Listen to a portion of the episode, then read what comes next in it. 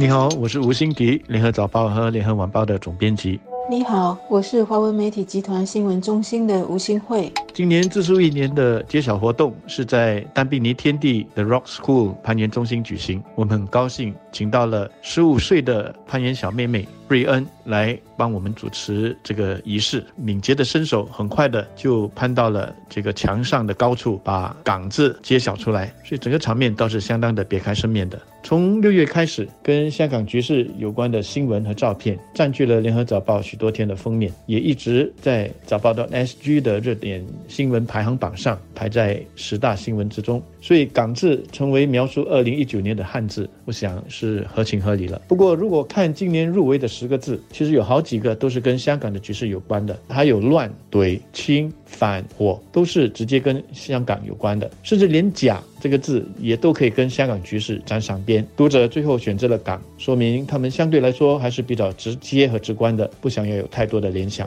香港的“港”，而这个字比排名第二的“乱”字只差了三百多票，可以说是险胜。据我了解，“乱”字本来是遥遥领先的，但是在投选活动结束前的最后一个多星期，被“港”字追上来了。我们新加坡选出了“港”这个字之后，不妨也跟别人对照一下，看看别人又怎么选。马来西亚呢，今年选出的年度汉字是“骗”。当地的一个评论员在活动上就特别的指出说，“骗”的部首是“马”，似乎是别有所指，挺有意思的。日本的年度汉字呢是“令”，应该是跟新天王德仁继位的时候宣布年号是令和是有直接关系的。台湾选出的是乱，如果我们的港字没有在最后的关头翻盘险胜，应该就会跟台湾一样乱了，或者说一样选乱为年度汉字。但我想两地的人民对乱这个字应该各有各自的体会，想要用乱来形容的东西应该是不一样的。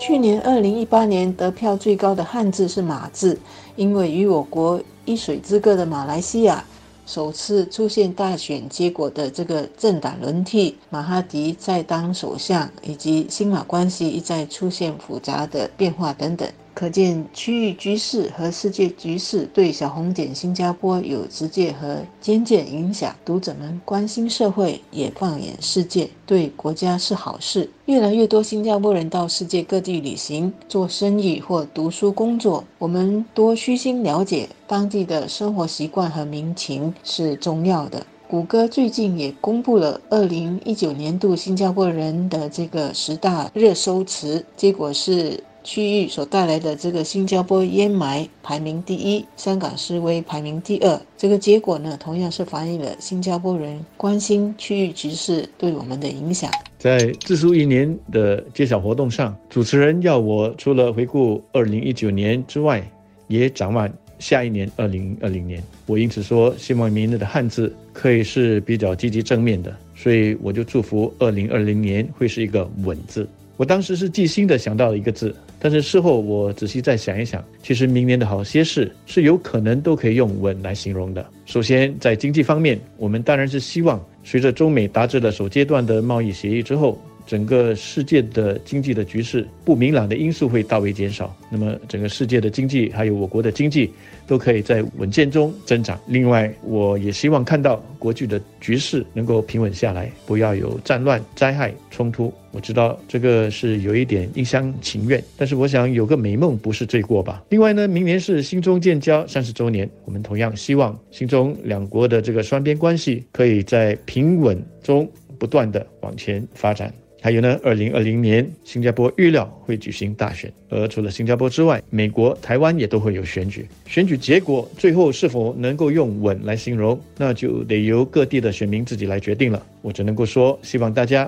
明智的做出选择。最后，明年也是奥运年，我在这里就预祝我们的泳手约瑟琳在东京的奥运上能够稳拿金牌，一百米的这个蝶泳上能够卫冕成功。作为一年结束之前的活动，联合早报的自述一年汉字投选活动，除了是伴随读者。回顾一年来影响国内国外的大事，也有反思和展望未来的含义。科技的发展让人类的脚步和地球的变化越来越快，这种快有时让人透不过气来，甚至产生了恐惧和排斥感。这也是为什么我们得时不时缓一缓，看一下我们是否忽略了什么人、什么事，或者是过于把自己紧紧困在眼前一些问题的情绪里，无法走出来。生活越快速紧张，我们越需要给自己时间，也给别人空间，缓下来，清理一下思绪和情绪，